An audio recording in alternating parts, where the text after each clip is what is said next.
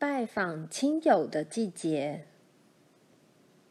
现在是夏天了，大家都出门去拜访亲戚朋友。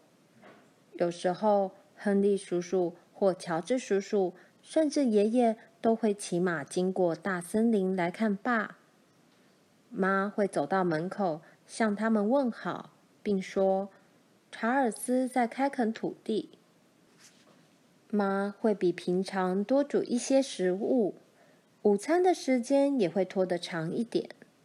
吃过午餐，要在去工作以前，爸和妈会陪客人聊聊天。有时候，妈会让罗兰和玛丽去山下拜访彼得森太太。彼得森一家人刚搬来不久，他们的房子是新的，而且里面好干净。因为他们家里没有小女孩把家里弄得一团糟。彼得森太太是瑞典人，她让罗兰和玛丽看她从瑞典带来的一些美丽的东西，有蕾丝花边、彩色刺绣和瓷器。彼得森太太跟他们说瑞典话，他们跟她讲英语，他们都明白对方在讲什么。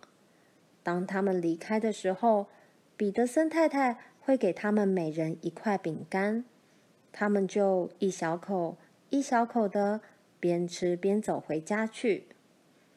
罗兰把他的饼干吃了一半，玛丽也把她的饼干吃掉一半，他们剩下的两半饼干是给小宝宝玲玲吃的。当他们回到家里，玲玲就有两个半片的饼干，合起来正好是一整片饼干。这样不太对哦，他们只想跟玲玲平分这两片饼干。如果让玛丽省下她的半片，罗兰吃掉她的整片饼干，或是罗兰省下一半，玛丽把她的都吃掉，这也不太公平。他们不知道该怎么做才好，所以只好都省下半片饼干，把两个半片给玲玲。但是他们总觉得这有点不公平。有时候有邻居会先通知说，他们全家要来玩一天。这样一来，妈就要特别把家里收拾干净，多煮些东西。还要把糖包拆开来，在约好的那天早上，会有一辆马车驶到大门口，他们就可以跟一些陌生的小孩玩了。当胡利特夫妇来做客的时候，他们会把伊娃和汉斯带来。伊娃很漂亮，有黑黑的眼睛和黑黑的拳法，她总是秀秀气气的玩。不会弄脏衣服，玛丽喜欢那样，但是罗兰却更喜欢跟汉斯玩。汉斯有一头红头发和一脸雀斑，老是笑嘻嘻的。他的衣服很帅气，是一套蓝色衣裤，上衣前面的金色纽扣一直扣到领口上，衣服边边镶了碎带，鞋尖还嵌了铜片。闪闪发亮的铜片使罗兰真希望自己也是个男孩，因为小女孩的鞋尖上是不嵌铜片的。当罗兰和汉斯又跑又叫，还爬上树时，玛丽和伊娃却安安静静的散步、说话。妈和胡利特太太聊天，他们一起读胡利特太太带来的。高德妇女持家手册。爸和胡利特先生则一起去看马和农作物，同时抽着烟斗。有一次，乐蒂阿姨要来玩一天。那天早上，罗兰静静站了好久，好让妈把扎在头发上的布条拿下来，梳成长长的卷发。玛丽早就准备好了，她一本正经的坐在椅子上，金色的卷发闪闪发亮，水蓝色的衣裙又清爽又活泼。罗兰喜欢她自己的红衣裙，但是妈把她的头发扯得好痛，而且她的头发是棕色的，不是金色的，没有人会注意到的。每个人都会注意到玛丽的头发，夸奖她的头发。好了，妈说，你的头发已经卷得很漂亮了。乐蒂阿姨马上就到了，你们两个快去接她，问问她喜欢棕色的卷发还是金色的卷发。罗兰和玛丽跑到小路上，乐蒂阿姨已经等在门口了。乐蒂阿姨是个大女孩，比玛丽大很多。她的粉红色衣裙很漂亮，手上拿了一顶粉红色的太阳帽，摇来摇去的。乐蒂阿姨，你喜欢哪一个？玛丽问她。喜欢棕卷发还是金卷发？妈要他们这么问。玛丽是个很乖的小女孩。妈叫她做什么，她就做什么。罗兰等着听乐蒂阿姨说话，她觉得自己好可怜。两种头发我都喜欢，乐蒂阿姨笑着说。她抓起罗兰和玛丽的手，一边一个，他们跳着舞，向站在门口的妈走过去。阳光穿过窗户，照进屋里。每样东西都显得整洁而漂亮。桌上铺了一张红色桌布，炉灶擦得发亮。罗兰从卧房门看进去，看到滑动的小床已经推到大床下面去了。食物储藏室的门打开着，好吃的东西堆满木架，散发着香味。猫咪菲菲刚刚睡醒，它喵喵的叫着。从阁楼上的楼梯走下来，一切都令人感到愉悦。尤其罗兰是那么开心和乖巧，没有人会想到那天晚上她会那么淘气。乐迪阿姨走了，罗兰和玛丽也累了，而且情绪低落。他们在柴堆里捡小木片，准备第二天早上用来生火。他们不喜欢捡木片，可是每天都得做。今天晚上，他们比平常更讨厌捡木片了。罗兰抢到了最大的一片木片，可是玛丽说：“这有什么了不起？反正乐蒂阿姨最喜欢我的头发，金头发比棕色头发漂亮多了。”哼。罗兰的喉咙立刻胀得紧紧的，一句话也说不出来。他知道金头发比棕色头发漂亮，他说不出话来。他突然伸手去打了玛丽一记耳光。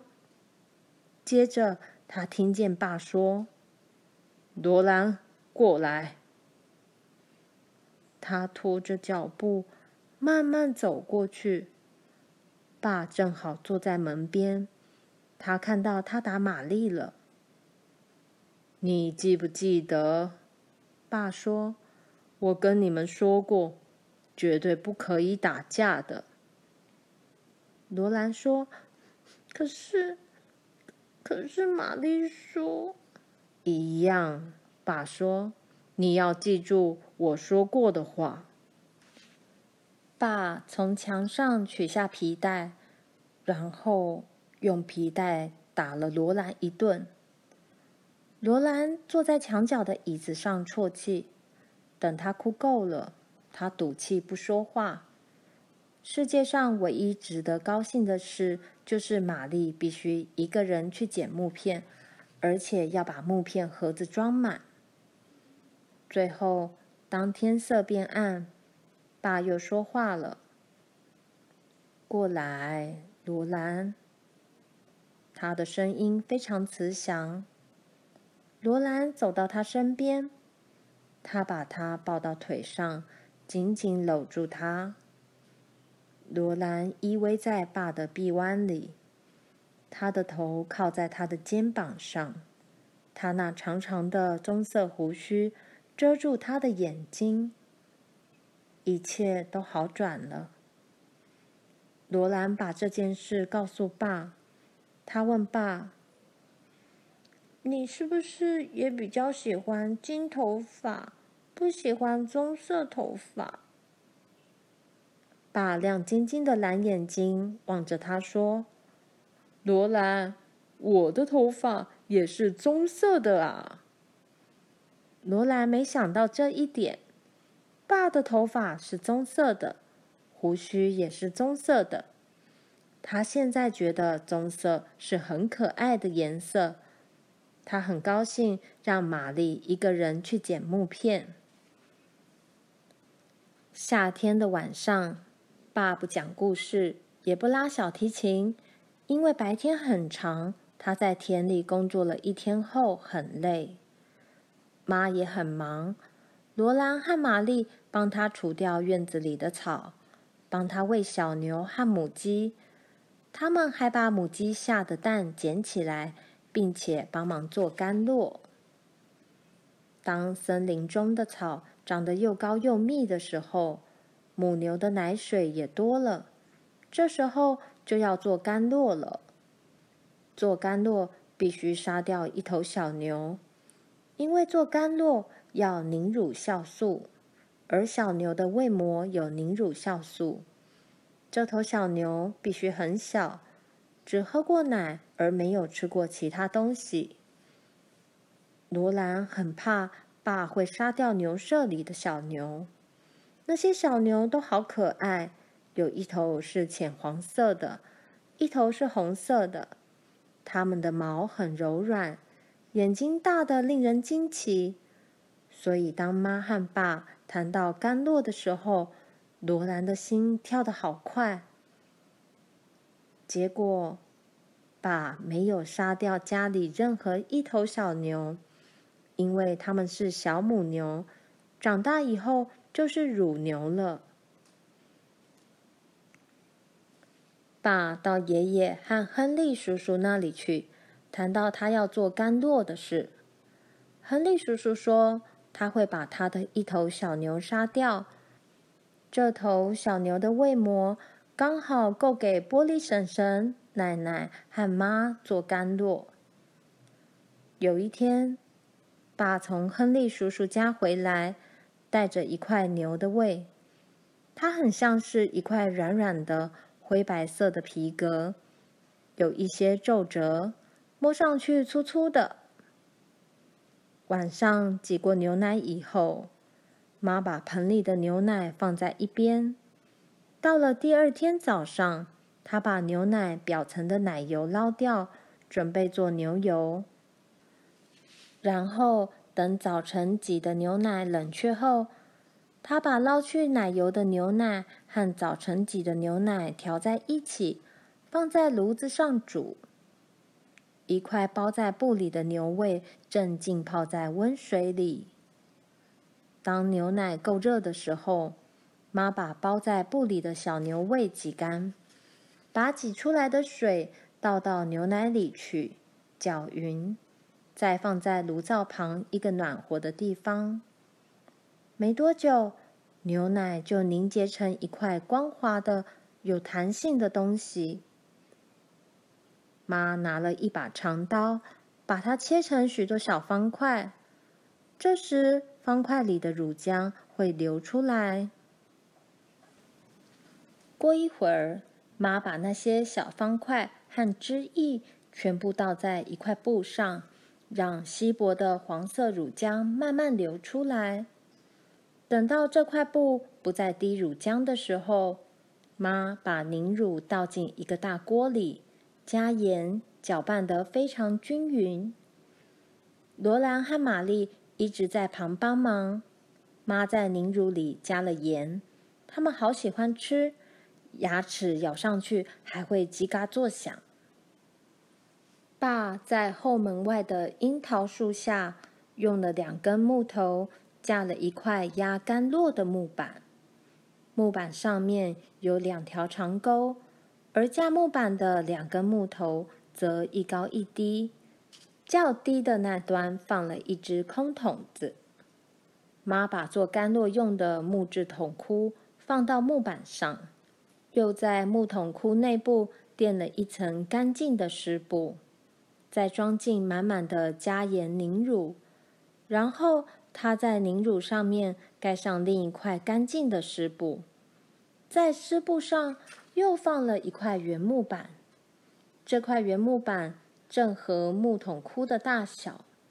最后，他在原木板上压了一块很重的石头。这一整天，石头的重量把原木板慢慢往下压，凝乳里的乳浆被挤压出来了，顺着木板的长沟流进了空桶。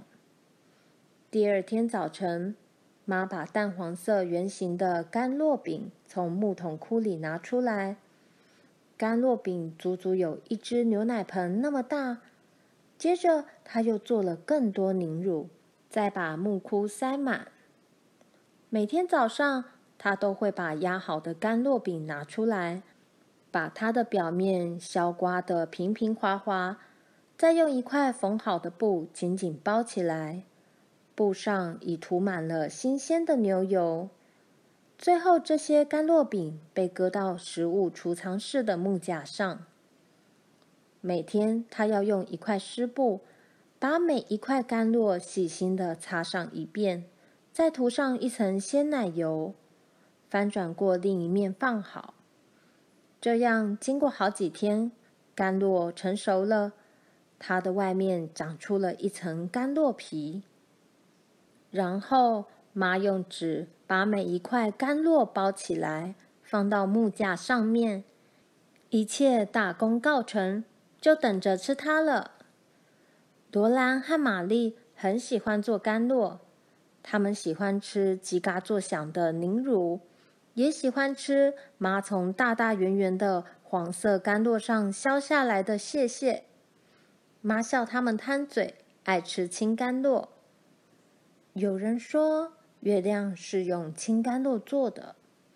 妈告诉他们，新做好的甘露真像是从树林后面升起来的圆月，但它是黄色的，不是青的，就和月亮一样。因为它还没有成熟，妈说，当它结成块而且成熟了，就不叫青甘露了。嗯，月亮真的是青干酪做的吗？罗兰问妈。妈笑了起来。哼哼，我想大家这么说，是因为它看起来像青干酪。她说，但是外表并不可靠。哼哼，妈边擦青干酪，并在上面涂牛油，边告诉他们。寒冷沉寂的月亮，就像是一个没有东西生长的小世界。妈开始做甘露的第一天，罗兰没有告诉妈，就去尝乳浆。当妈转过身来，看到罗兰脸上的表情时，不禁大笑起来。那天晚上，妈在洗碗盘时，玛丽和罗兰帮忙擦碗盘。妈告诉爸。罗兰尝了乳浆，而且一点也不喜欢那味道。吃了妈的乳浆，你不会像老吉米吃他太太的乳浆那样饿死的。爸说。罗兰求他告诉老吉米饿死的故事给他听。爸虽然很累，还是拿出小提琴来为罗兰唱歌。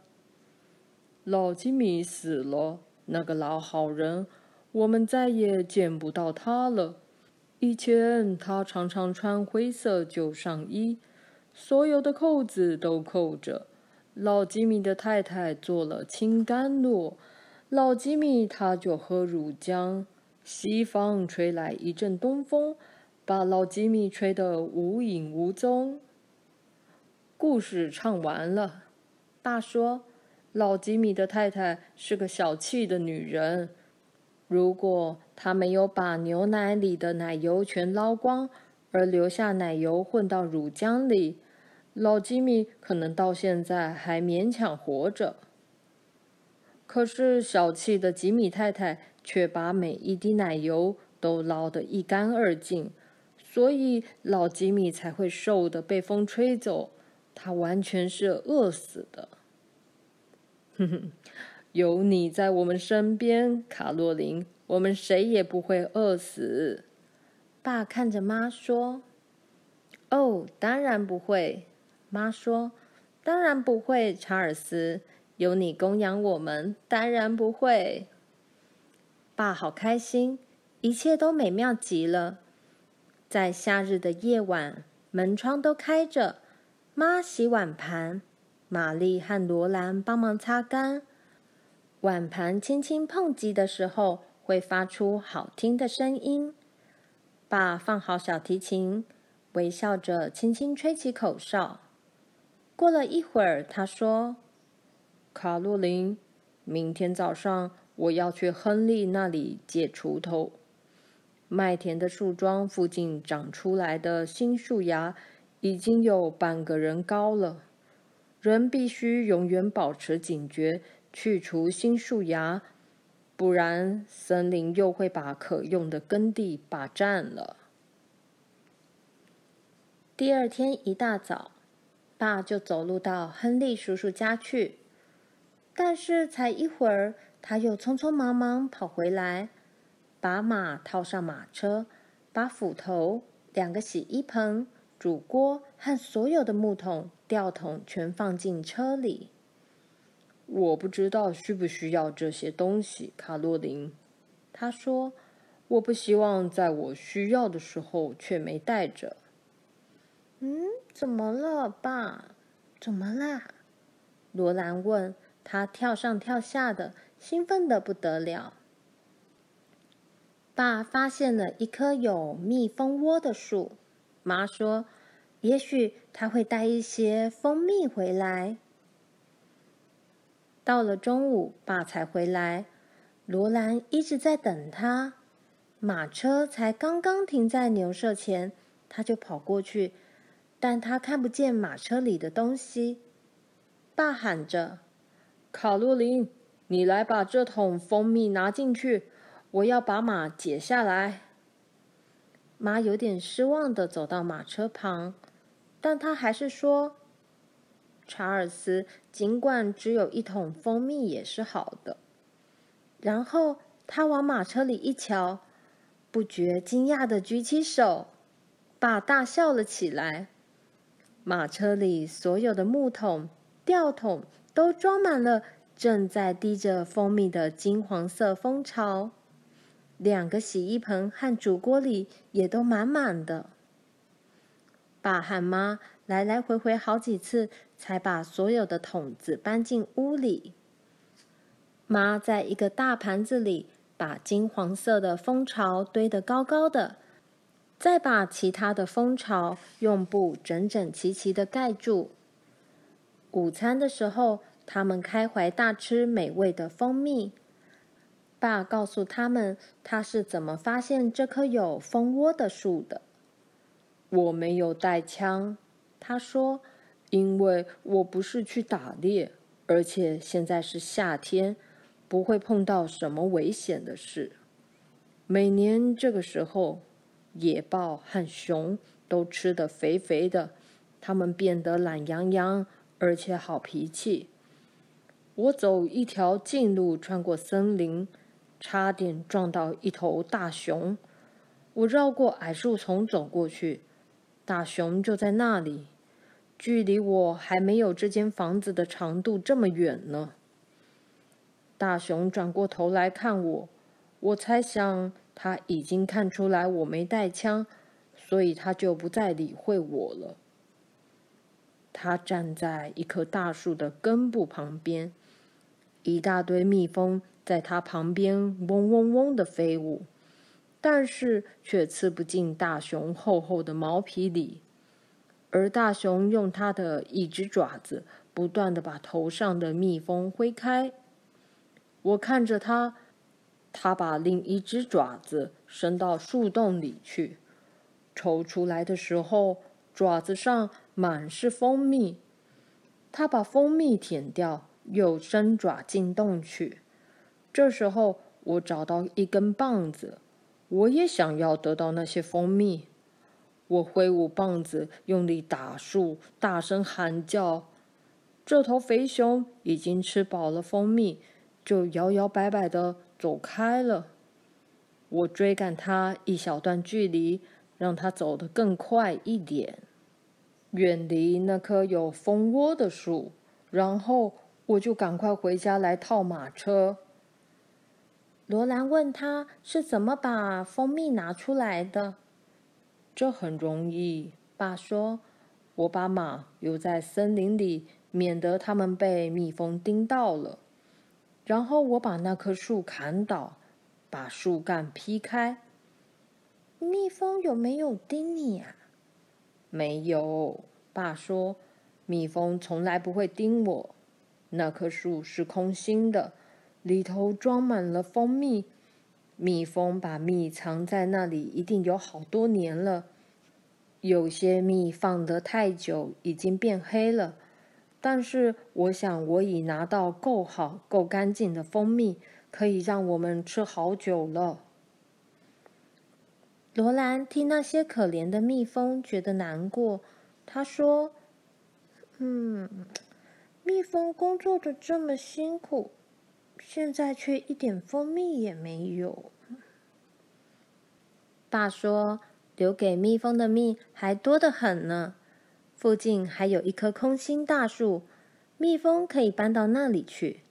他说：“他们也该换一个又新又干净的家了。”蜜蜂会把留在旧树里的老蜂蜜酿成新鲜的蜂蜜，存放在他们的新家。他们会把打翻掉的每一滴蜂蜜都收存起来，在冬天来临以前，他们还有很长的时间。可以采集足够多的花蜜。